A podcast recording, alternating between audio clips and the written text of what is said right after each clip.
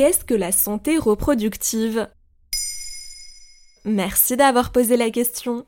À la fin de l'été 2021, Olivier Véran, ministre de la Santé et des Solidarités, a annoncé le remboursement de la contraception pour toutes les femmes de moins de 25 ans. C'était déjà le cas, mais seulement pour les mineurs âgés de 15 à 18 ans.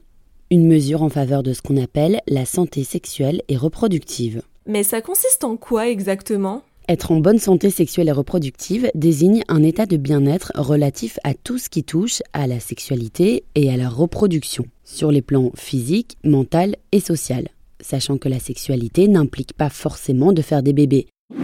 Il s'agit de pouvoir jouir d'une vie sexuelle avec ou sans enjeu de reproduction, et quand c'est le cas, de pouvoir décider librement de se reproduire et de décider surtout quand et comment mais aussi de pouvoir recourir à une IVG sans mettre sa vie en danger, ce qui ne coule pas de source. C'est-à-dire que je dois pouvoir avoir accès à des informations et à la méthode de contraception de mon choix. Et je dois pouvoir aussi me protéger des maladies sexuellement transmissibles. Mais ça, c'est un droit déjà acquis dans notre pays. Oui et non, surtout chez les plus jeunes. Les services gynécologiques ne suffisent pas à couvrir l'ensemble des étudiantes. Selon une étude de la Mutuelle des étudiants, en 2019, plus d'une étudiante sur deux n'a eu aucun suivi gynécologique au cours de l'année par manque de moyens. Elles sont une sur dix entre 20 et 23 ans à n'avoir consulté aucun médecin en l'espace de trois ans. Et ailleurs, on en est où aujourd'hui? Au niveau mondial, c'est le FNUAP qui s'en occupe. Il s'agit d'un organisme de l'ONU, la plus grande source de fonds de développement pour la population, la planification familiale, mais aussi la santé de la mère et de l'enfant. Selon le FNUAP, c'était déjà pas gagné avant la pandémie et le coronavirus n'a fait qu'aggraver les choses.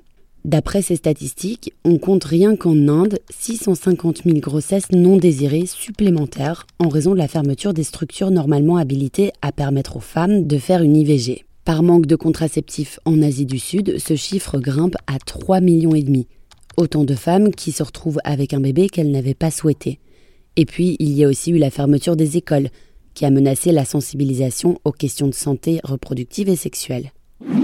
Mais pas besoin d'aller aussi loin pour déplorer de mauvaises conditions de santé reproductive et sexuelle pour les femmes. Aux États-Unis, le Texas vient d'interdire l'IVG au-delà de la sixième semaine et d'instaurer une prime à la délation pour celles et ceux qui révèlent des IVG illégales. Par ailleurs, les femmes ne sont pas les seules concernées par la santé reproductive puisque petit à petit, la contraception dite masculine fait son bout de chemin. En revanche, elle n'est évidemment pas complètement remboursée. Voilà ce qu'est la santé reproductive. Maintenant, vous savez, un épisode écrit et réalisé par Johanna Cincinnatis. En moins de 3 minutes, nous répondons à votre question. Que voulez-vous savoir? Posez vos questions en commentaire sur les plateformes audio et sur le compte Twitter de Maintenant, vous savez.